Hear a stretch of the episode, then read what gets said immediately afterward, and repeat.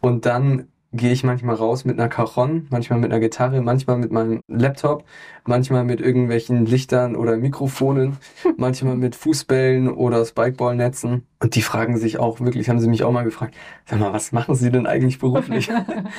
Weil es ist einfach komplett verrückt, ja. Ich finde, digitale Kirche ist was ganz Normales, was einfach für mich also Digitalität einfach ganz wichtig und normal ist für alle möglichen Sachen in der Kommunikation.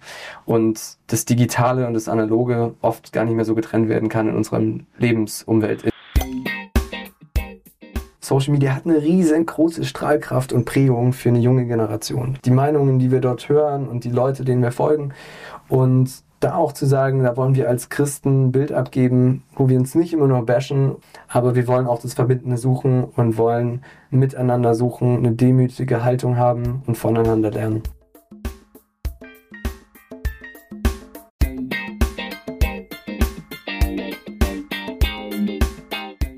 Und herzlich willkommen zum Yeet Podcast, dein Podcast zum Thema, wie können wir soziale Medien für Glaube und Kirche nutzen. Mein Name ist Lilith Becker und ich bin heute zu Gast, also nicht er ist bei mir zu Gast, sondern ich bin zu Gast in Marburg bei Tim Guttenberger. Ja, ich freue mich hier zu Gast zu sein beim Yeet Podcast und dass du hier zu Gast bist bei Und Marburg. Yay, ich durfte cool. gerade nämlich in Tims Gemeinde Gottesdienst mitfeiern. Tim ist Mitgründer der 2022 frisch gegründeten Und Gemeinde in Marburg. Du bist hier als Referent für digitale Kirche und Young Generation angestellt. Richtig. Und Tim hat den Insta-Kanal Create Unity initiiert Mhm. Du sagst, wenn alles richtig ist. Mhm. Und wenn es nicht richtig ist, stoppst du mich. Und von diesem Kanal gelangt man direkt zur Dreieinigkeit von Social Media Night, Social Media Bootcamp und Social Media Academy. Richtig. Und bevor wir Tims vielfältiges Netzwerk und Engagement gleich genau anschauen und verstehen, die Schnellfragerunde, die wir vor kurzem eingeführt haben, damit die Hörerinnen dich auch persönlich ein bisschen kennenlernen können. Okay, let's go. Okay. Woran hast du richtig viel Spaß? Am Drohne fliegen gerade. Das ist mein neues Hobby. Das macht mir so Spaß, wirklich. Wenn ich einen freien Tag habe, dann gehe ich irgendwo raus in die Natur und fliege Drohne, weil ich so Medientechnik begeistert bin. Das macht mir echt Spaß gerade. Was nervt dich richtig hart? Hm, wenn meine Drohne kaputt geht. Nein, ich glaube, am meisten nervt mich die ganze Polarisierung, vor allem auf Social Media gerade. Also ich merke, wenn es irgendwie abgeht, auch im christlichen Bereich, ihr habt es ja auch stark mitbekommen, und sich so Fronten verhärten und gar kein Dialog mehr möglich ist, das fuckt mich richtig ab. Okay, den Schmerz kann ich nachvollziehen, ja. Geht mir auch so. Wofür stehst du morgens am liebsten auf? Für einen Kaffee.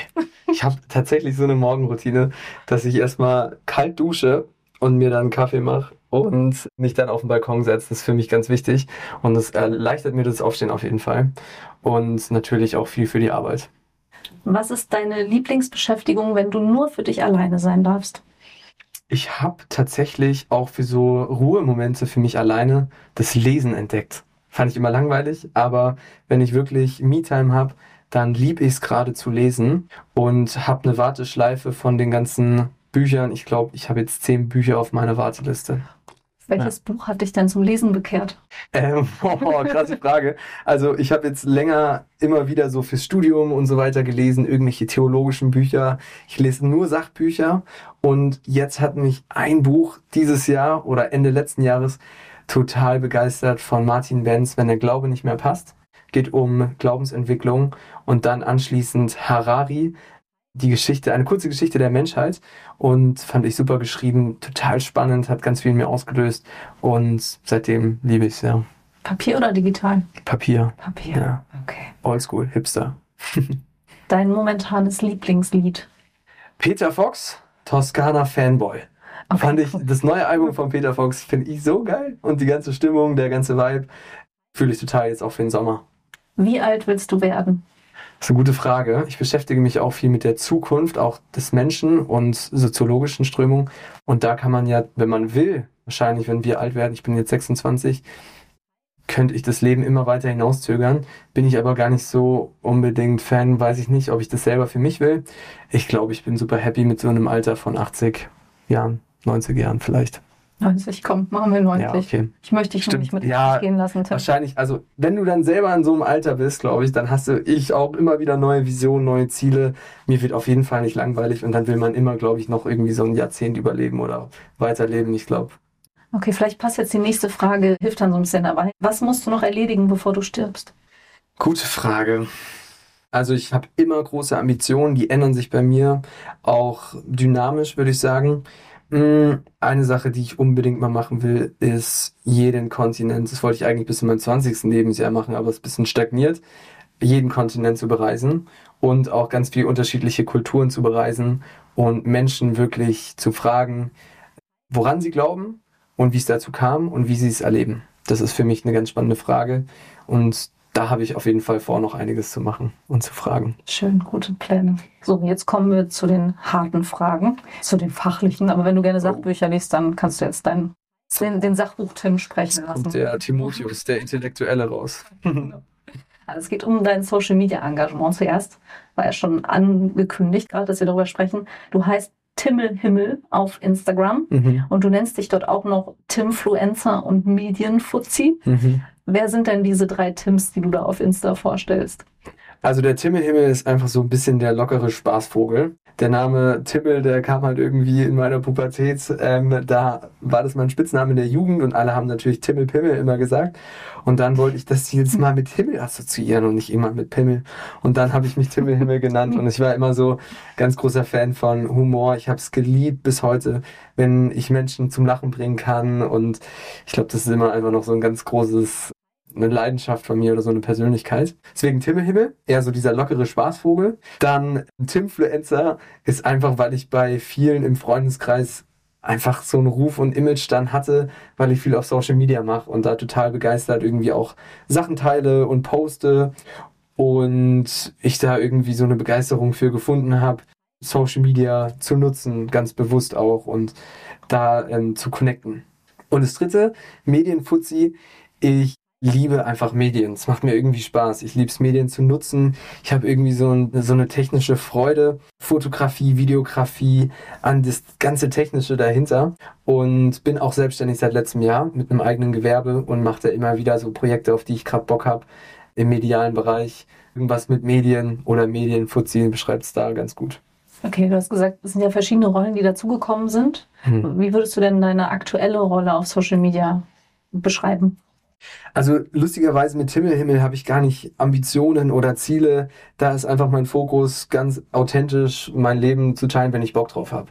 Da habe ich auch irgendwie keine Verantwortung, die ich da jetzt so richtig wahrnehmen will manchmal, sondern mir geht es ja wirklich darum, einfach, das ist mein privater Account, da poste ich einfach meine Sachen, die ich so erlebe.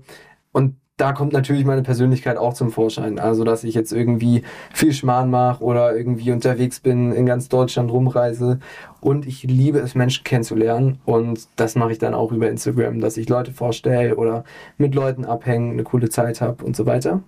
Genau. Und dann dieses Medienfuzzi, diese Rolle oder diese Leidenschaft, die gehe ich ja an, auch mit Create Unity, dass ich dort Medienschaffende in der christlichen Szene connecten will und auch empowern will, dass ich das, was ich lernen durfte oder immer noch am Lernen bin, auch mit anderen teilen will. Und ich glaube, dass auch dieses öffentliche und auch diese mediale Arbeit ganz wichtig ist für eine ganze Generation und so prägend ist.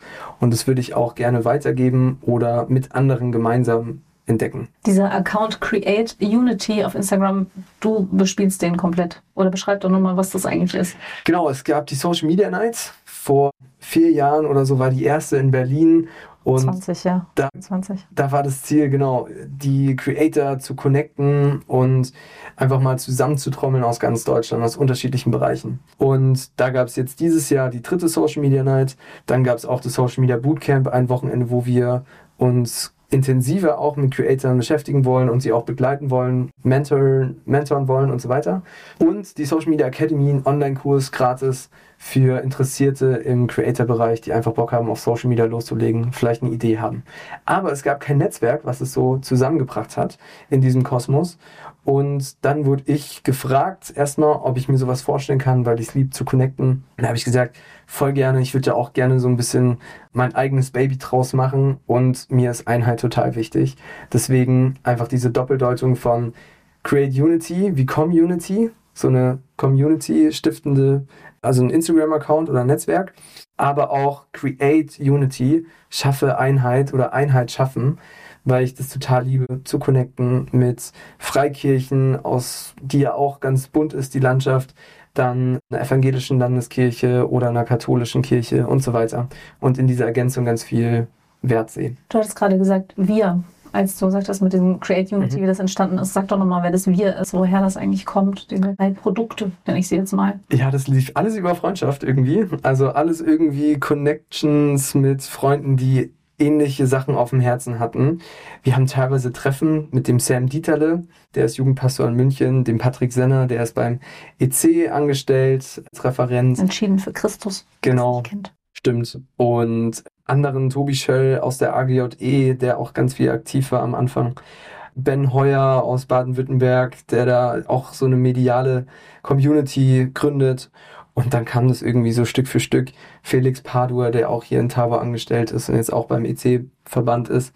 Und dann gab es einfach ähnliche Leidenschaften und durch Freundschaften und Connection hat sich das dann so ergeben. Also irgendwie ganz also random. Ihr seid drauf gekommen, dass ihr gemeinsame Interessen habt, habt dann eine kleine Vision euch gebaut und dann umgesetzt, ne? Und losgelegt. Genau, ja. Und Create Unity, genau, das haben wir zu dritt gemacht mit dem Flo Mack und der Kreta. Kreta ist jetzt rausgegangen für einfach private Sachen und mit Flo mache ich jetzt immer wieder noch so Creator Retreats oder ja, ein bisschen Social Media Pflege, aber ist auch schon hart irgendwie das immer so am Laufen zu bringen. Weil ihr das alle ehrenamtlich macht, oder? Genau, ja.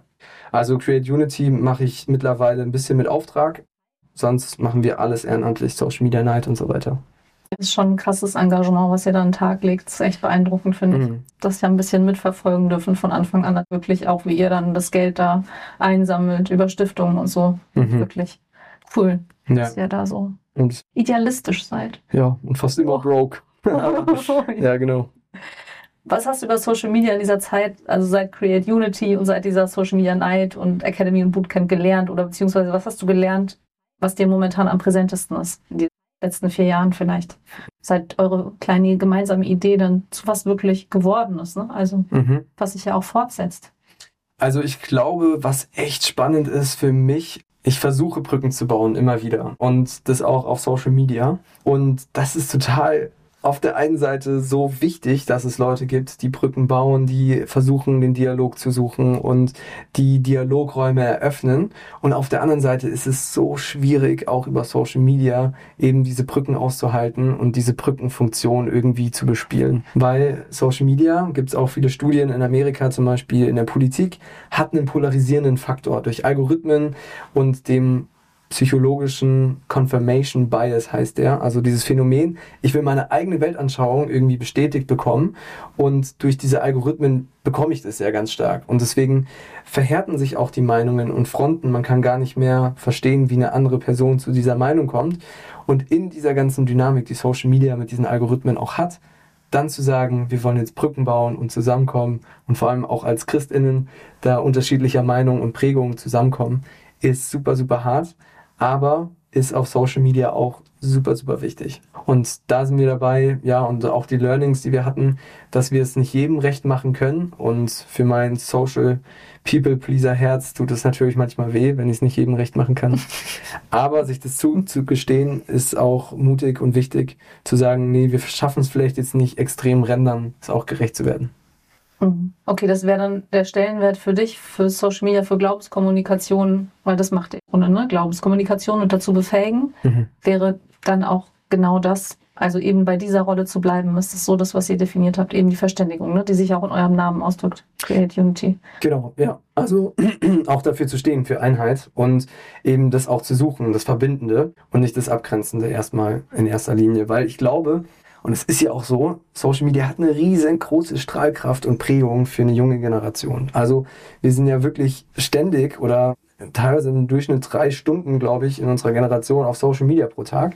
Und das prägt uns natürlich, die Meinungen, die wir dort hören und die Leute, denen wir folgen. Und da auch zu sagen, da wollen wir als Christen ein Bild abgeben, wo wir uns nicht immer nur bashen und irgendwo abgrenzen, auch wenn das eine Berechtigung hat und eine ganz wichtige Diskussion ist.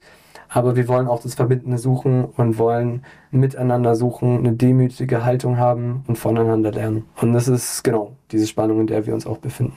Und das funktioniert das dann letztlich dann, ihr habt euch vielleicht über Social Media auch gefunden, aber funktioniert es dann eher dann im Analogen, wenn man sich richtig begegnet oder hast du, oh, Entschuldigung, Hast du auch eine Situation, wo du sagst, da hat genau das, was du zum Ziel hast, nämlich so Verständigung und Brücken bauen und ins Gespräch kommen miteinander, hat das auf Social Media auch irgendwann mal geklappt? Also ich habe es vorhin schon gesagt, Clubhouse war einfach meine Social-Media-Plattform, wirklich, das war so cool, weil dort fanden diese Dialogräume total statt. Dort hatte ich Gespräche von Freimut Haverkamp von der Hillsong Church und Mira Ungewitter, einer eher feministischen Pastorin von dem Baptistenbund oder von landeskirchlicher Seite, kam das auf einmal alles in einem Raum. Und dann hat man über solche Themen gesprochen. Und es war so cool zu sehen, wie das auch über Social Media funktionieren kann. Ihr habt ja auch zum Beispiel manchmal so Talks gemacht vom Yeet-Netzwerk mit zwei konträren Positionen und habt die ins Gespräch gebracht.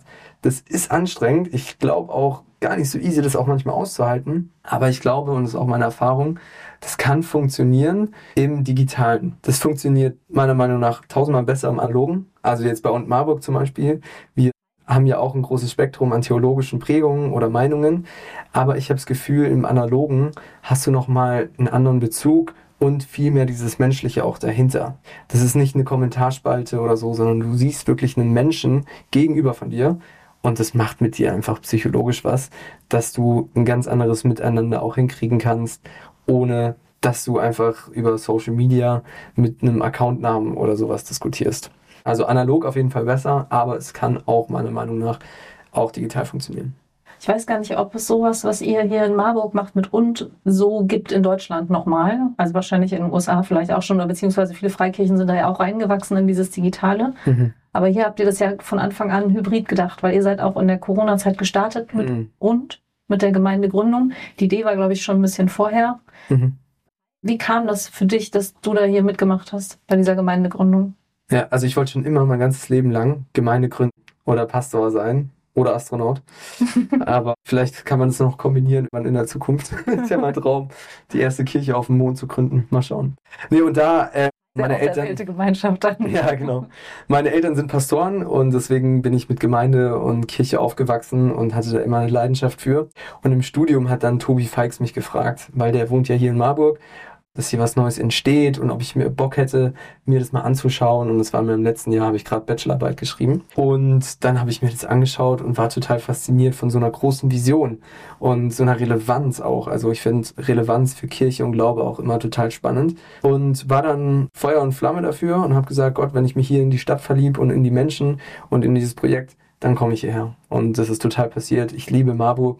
Ich liebe und Marburg und dieses Projekt. Ich liebe die Menschen, die hier mitmachen.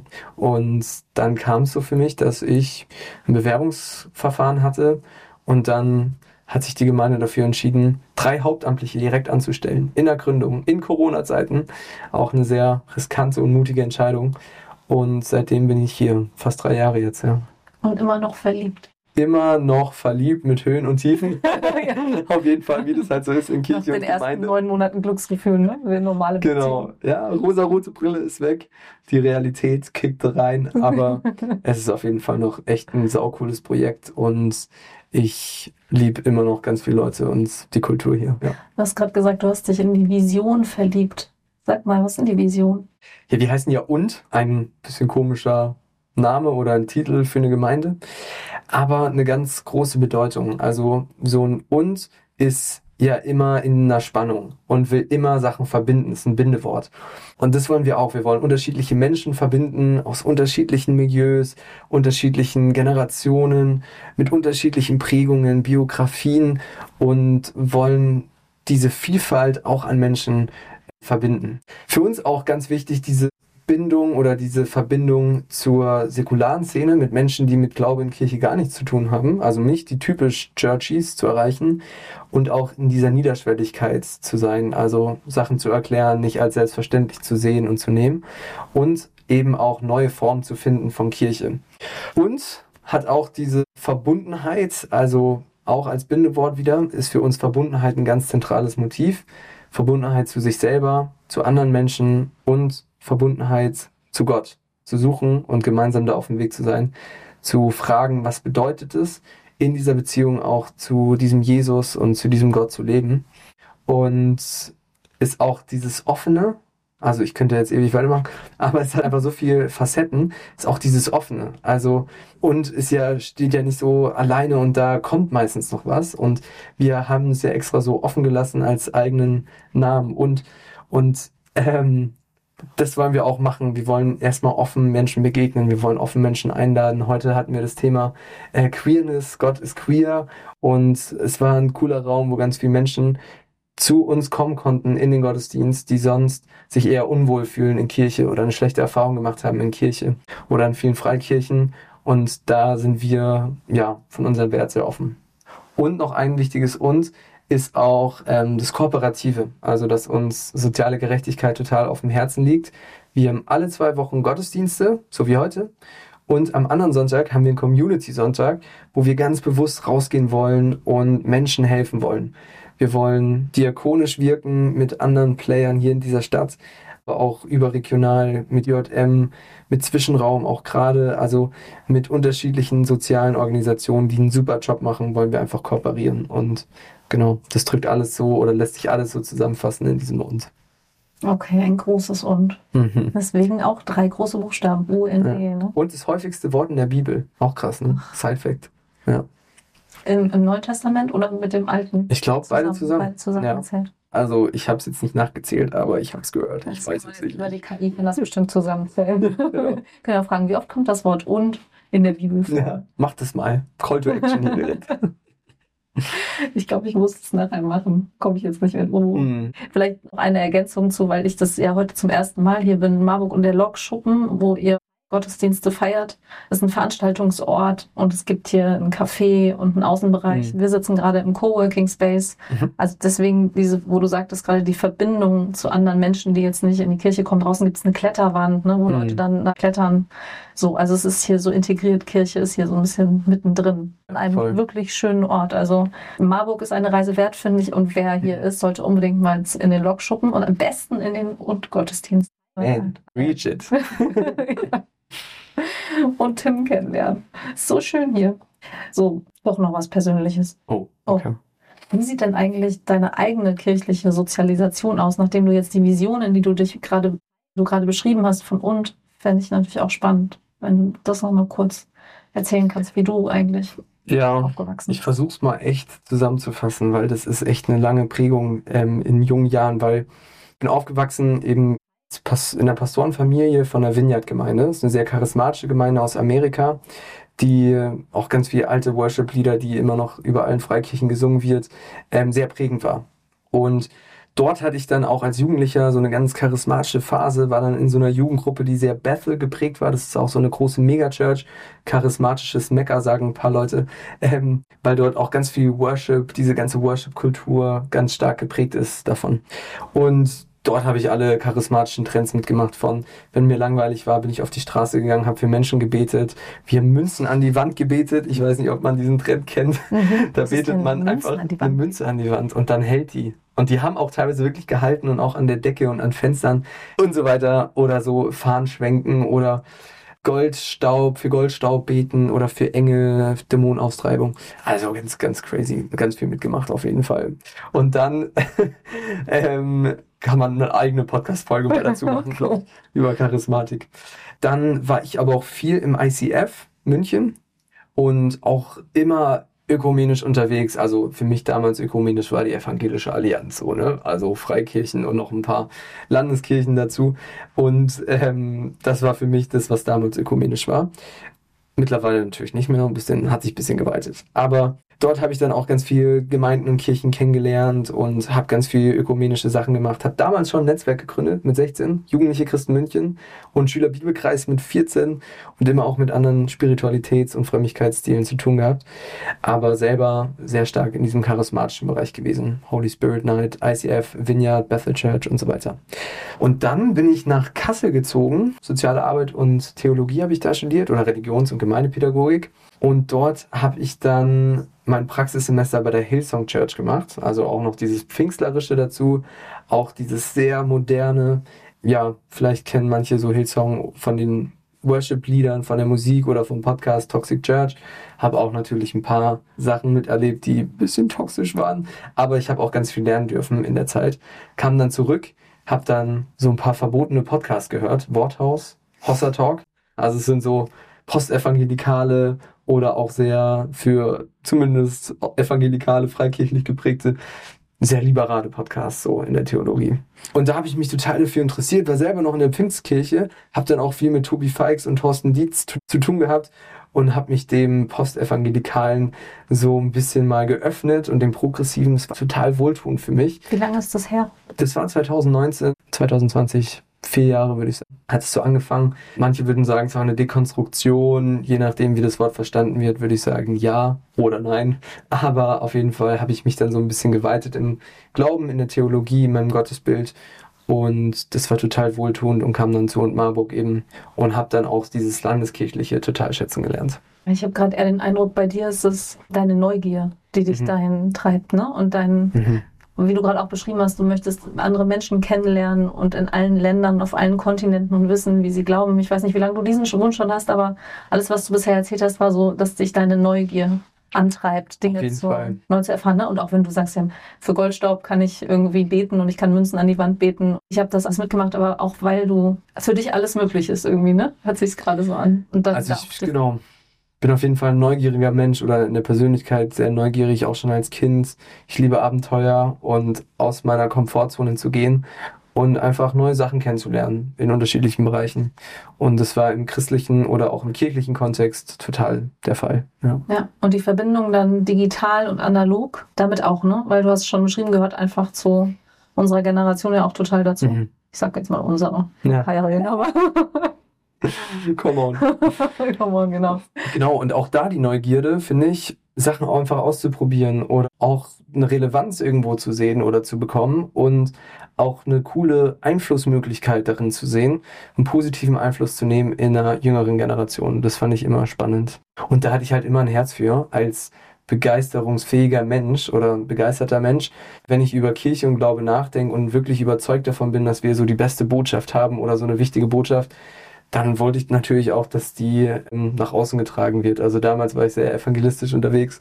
Mittlerweile bin ich da, glaube ich, ein bisschen entspannter, aber trotzdem überzeugt, dass wir als Christinnen da ganz viel zu geben haben und auch besser werden können, das zu kommunizieren. Kommunizieren. Wir kommen mal zu deinem aktuellen Job bei und Marburg. Vorhin schon gesagt, du bist Referent für digitale Kirche und Young Generation. Was genau steht denn da in deiner Stellenbeschreibung eigentlich? Was, ja. hast, was hast du zu tun? Gute Frage. Müsste ich auch mal schauen, was da eigentlich steht.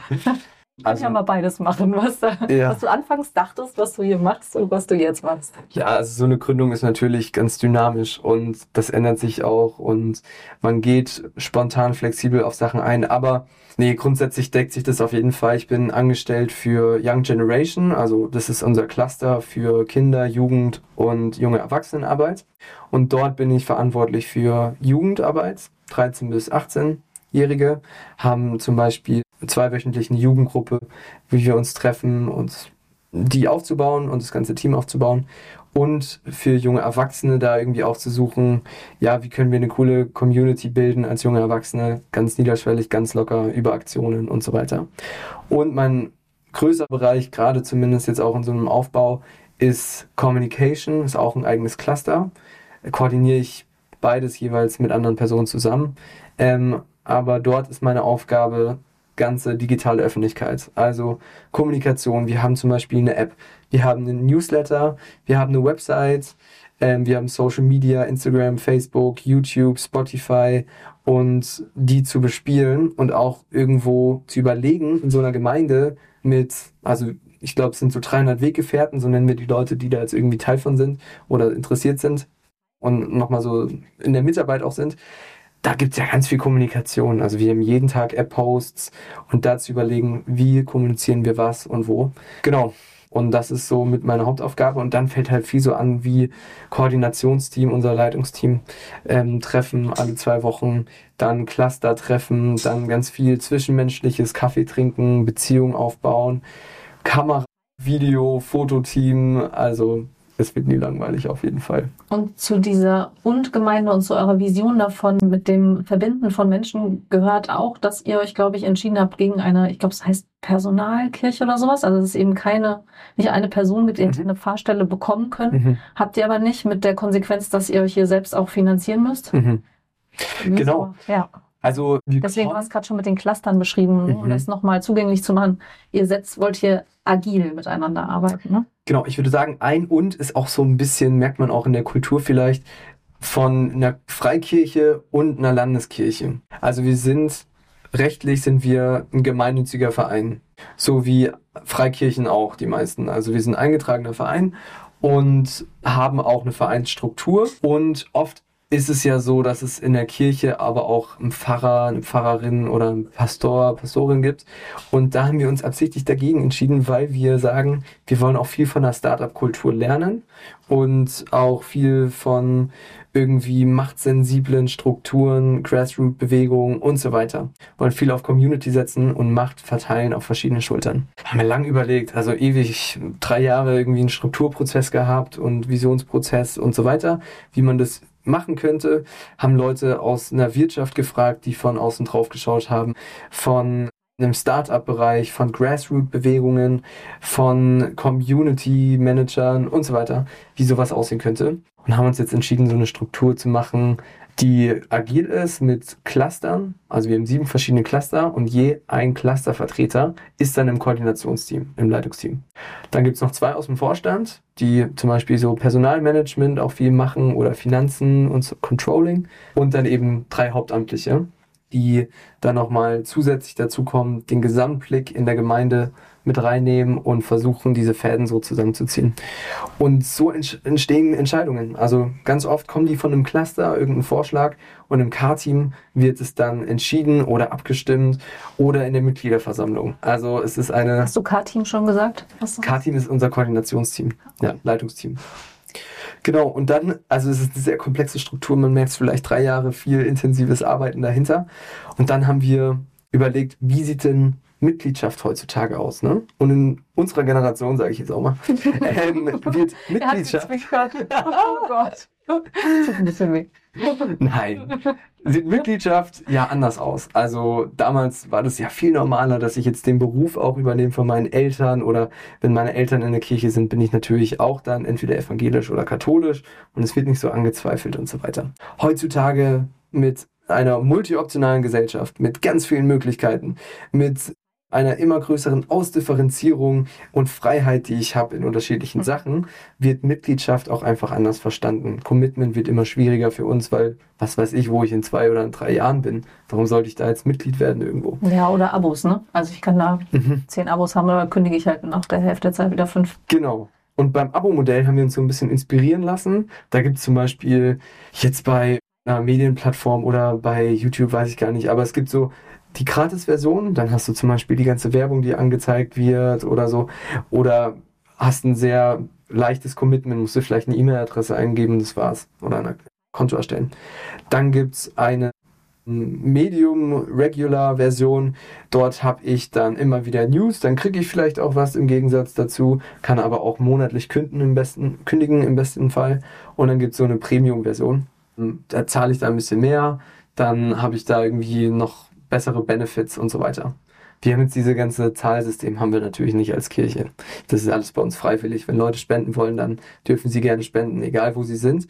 Aber haben überlegt, dieses Commitment wollen wir auch bieten monatlich flexibel kündbar quasi. Und ähm, als Mitglied bist du dann in der Mitgliederversammlung mit dabei, kannst abstimmen, kannst aktiv die Gemeinde auch mitgestalten.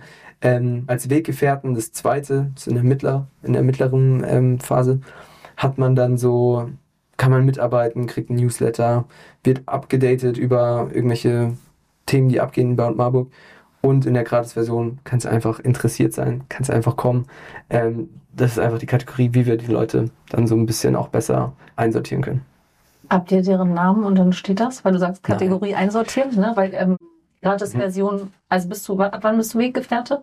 Weggefährte, also das ist alles bei uns freiwillig. Das ist für uns einfach von der Struktur her, wie wir denken können, wie wir auch kommunizieren können in unserem Kommunikationscluster.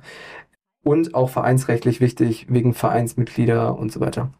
Weggefährte ist man, wenn man sagt, ich hätte Bock, hier mitzuarbeiten und auch irgendwie Bock, einen Newsletter zu abonnieren und äh, fühle mich irgendwie so für den nächsten Schritt, ich möchte Teil von und Marburg werden, ohne jetzt eine Mitgliedschaft zu haben. Okay.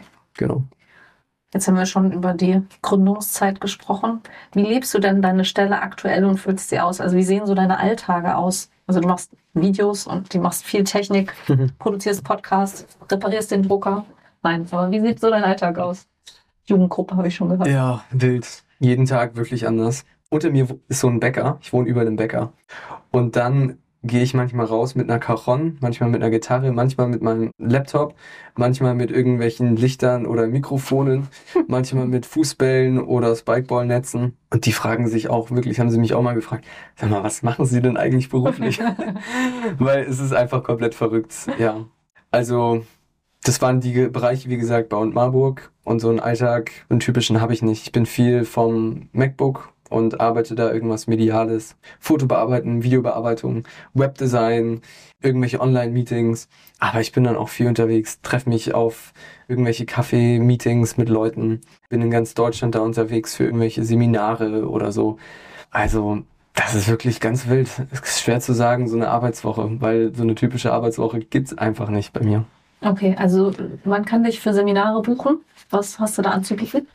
Genau, ich habe jetzt gestern zum Beispiel ein Seminar gemacht über Social Media und warum Kirche Social Media nutzen sollte. Dann laden uns auch viele Leute ein, die Interesse haben an Marburg und Gemeindegründungsmodelle, was unsere Learnings waren, was wir verkackt haben und wie wir daraus gelernt haben.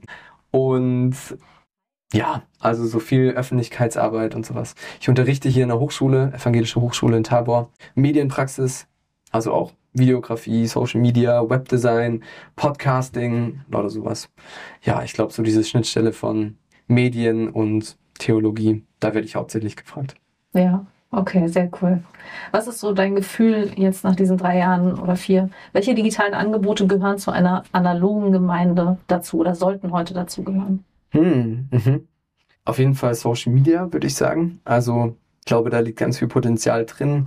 Instagram, oder je nach Generation oder je nach Zielgruppe Facebook oder TikTok auch zu nutzen. Ich finde auch super hilfreich, wenn man Gemeinde so versteht, dass jetzt Leute, wir haben zum Beispiel viele Kreative und Künstler bei uns, können am Sonntagmorgen gar nicht aufstehen. Also da arbeiten die bis 5 Uhr morgens oder haben halt irgendwie Arbeit, jobbedingt irgendwie keine Zeit am Sonntagvormittag und dass wir auch den Gottesdienst streamen auf YouTube und der auch im Nachhinein noch sichtbar ist, ist für uns ganz wichtig und nehmen auch ganz viele Leute an. Oder auf Spotify die Predigt einfach stellen. Ich mache es mittlerweile einfach mit einer KI. Ich nehme die Predigtspur auf, habe ich natürlich so ein bisschen Halt drauf oder so, lasse ich einmal über eine KI laufen und kann sie posten mit einem Intro.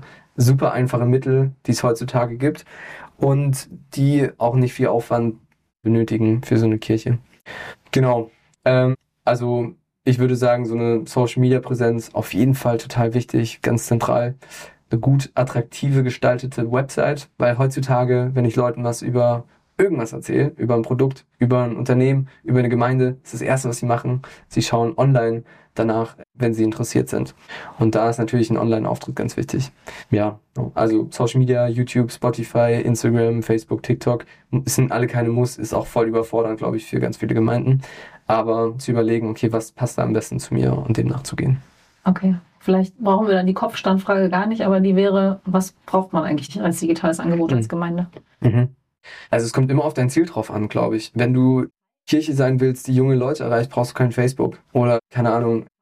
Wenn du, oft ist es ja immer auch eine Spannung zwischen Realismus. Wen haben wir denn überhaupt? Also auf Krampf jetzt versuchen, TikTok anzufangen, finde ich auch schwierig. Oder irgendwie ein geiles Design oder so zu finden.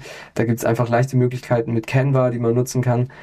Das jetzt immer so auf Krampf zu machen, bin ich auch kein Fan von, sondern ja, du sagst doch so schön, da habe ich mich inspirieren lassen. Progress over Perfection. und einfach Sachen mal auszuprobieren oder auch im Prozess zu sein, gnädig zu sein und nicht immer sofort den perfekten Auftritt zu haben. Und es kann unterschiedlich aussehen, je nachdem, was dein Ziel ähm, näher kommt. Ja, ja, das ist tatsächlich auch das, was wir in Workshops erzählen, wenn wir gefragt mhm. werden, weil es super wichtig ist, gerade ja. in Kirche, wo es so viel Ehrenamt gibt mhm. und auch, ne, wir in so einer Zeit sind, wo die Mittel ja jetzt auch nicht, wird das Geld ja nicht vor den Füßen ausgeschüttet. Mhm. Voll.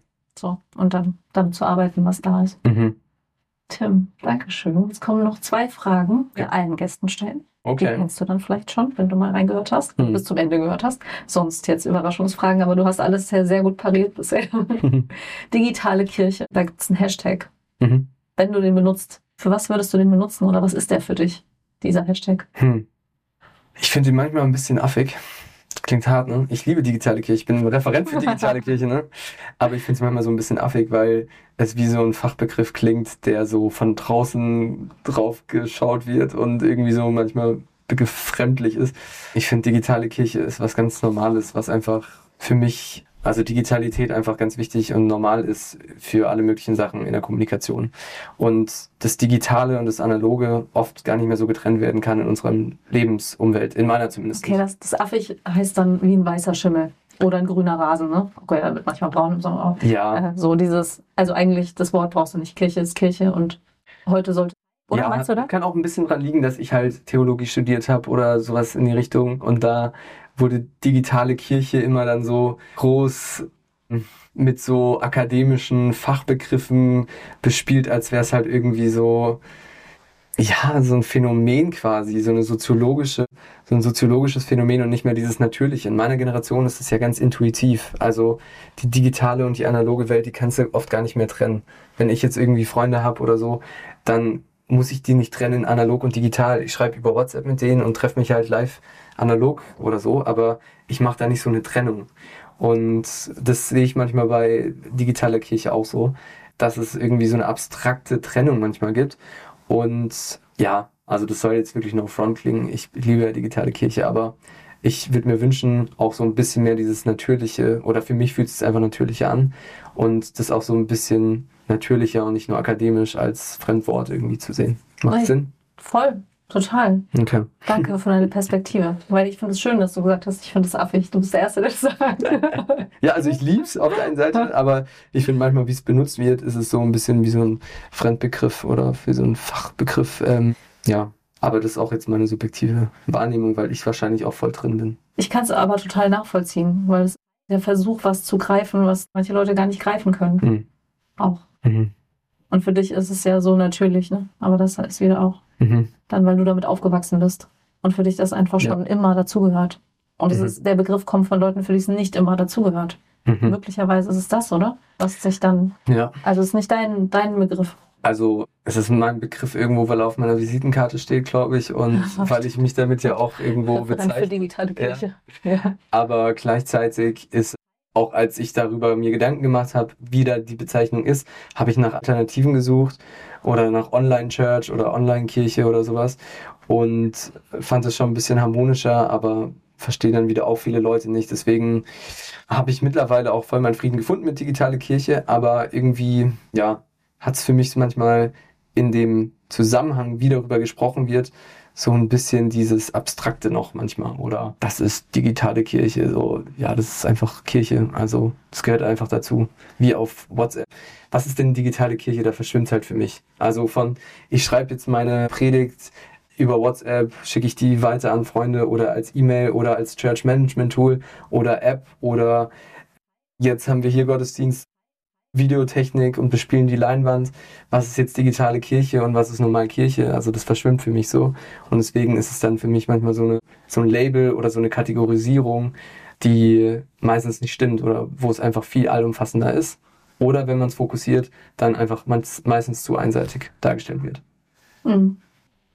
Aber es beschreibt was, was passiert einfach, ne? Mhm. In mindestens des letzten Jahrzehnt. Ja. Und wie, vielleicht auch, wie Kirche sich erneuert. Mhm. Vielleicht beschreibt es auch ein bisschen. Ne? Ja, und ich verstehe den und der ist ja auch gut. Für mich, ich bin halt, also ich bin ein Kind, 97 geboren, da war Digitalität halt immer irgendwo vorhanden. Ne? Das war nicht irgendwie, es kam jetzt dazu, sondern auch zum Beispiel in unseren Gottesdiensten, selbst damals, als dann der Overhead-Projektor ersetzt wurde durch den Beamer oder so, habe ich auch noch miterlebt. Ähm, da war das ganz normal, dass ich dann, dass es irgendwie mit reinspielt. Und das war ja damals digitale Kirche. Wenn wir einen Beamer haben und damals mit einem Programm PowerPoint oder Songbeamer das bespielt haben, heute mit ProPresenter und so. Also genau, das habe ich halt nie anders erlebt, glaube ich, in meinem Leben. Die zweite Frage, die wir allen unseren Gästen stellen. Wenn du eine Bühne hättest, die du dir selbst aussuchst und ein Thema und ein Publikum frei wählen könntest, worüber würdest du vor wem sprechen? Geile Frage. Und ich sag noch ganz kurz dazu, du predigst hier auch Mhm. in der Und-Gemeinde. Mhm. Also du hast durchaus auch Bühnenerfahrung. Also Mhm. schon ja auch, das hast du ja vorhin auch erzählt, auch da, wo du herkommst, auch, äh, da standst du auch schon auf der Bühne. Ne? Mhm. Ganz viel. Aber jetzt darfst du es dir komplett frei aussuchen und wer dir zuhören soll auch und dein Thema. Hm. Mein Thema ist Verbundenheit. Darüber predige ich sogar auch in zwei Wochen. Äh, Ich habe meine Bachelorarbeit geschrieben über Hartmut Rosa, einem Soziologen und seiner Resonanztheorie. Ähm, Geht es ganz viel ums gute Leben und um gesellschaftliche Phänomene von einem beschleunigten Gesellschaft, in der wir leben, dass wir Sachen verfügbar machen wollen. Und er bringt die These, es ist nicht Entschleunigung, das, was uns davor rettet vielleicht, sondern es ist Resonanz, also Verbundenheit, in Verbundenheit zu sein mit dem Leben, mit meiner Umwelt, mit mir selber, mit anderen Menschen und auch für mich ganz wichtig und zentral diese Verbundenheit und Beziehung mit dem Übernatürlichen, mit Gott, Spiritualität auch wieder zu feiern und zu suchen und sich dafür zu öffnen. Und das ist alles für mich verbunden mit dem Thema Verbundenheit und Resonanz. Und das, wenn ich einen TED-Talk machen würde und vor der Allianz Arena in München, wo ich viel gearbeitet habe und wo ich herkomme, sprechen würde vor 60.000 Leuten, dann würde ich, glaube ich, für plädieren, diese Verbundenheit zu suchen in diesen drei Ebenen.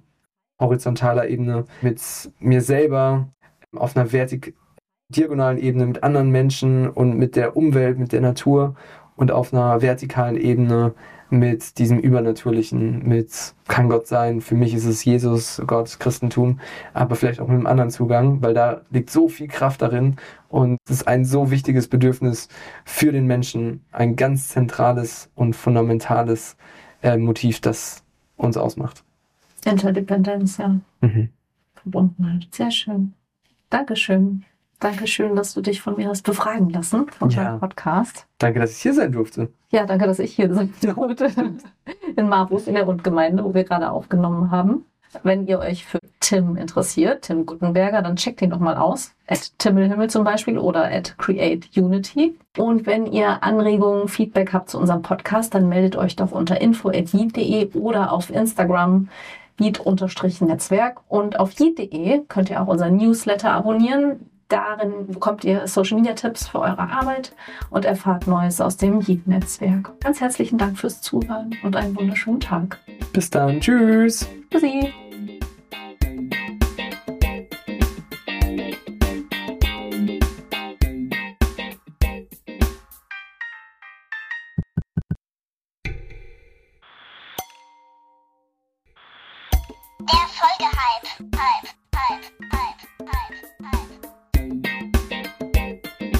Mein Name ist Stella, ich bin auf Instagram unterwegs als so viel du glaubst und teile dazu ganz viel zu Glaube, queerer Kirche, Gemeindepädagogik, Ehrenamt und mehr. Und wenn ich auf Social Media unterwegs bin, dann schaue ich mir super gerne die Reminder der EJN an. Da geht es um ganz viel Glaube im Alltag und einfach schöne Reminder für zwischendurch.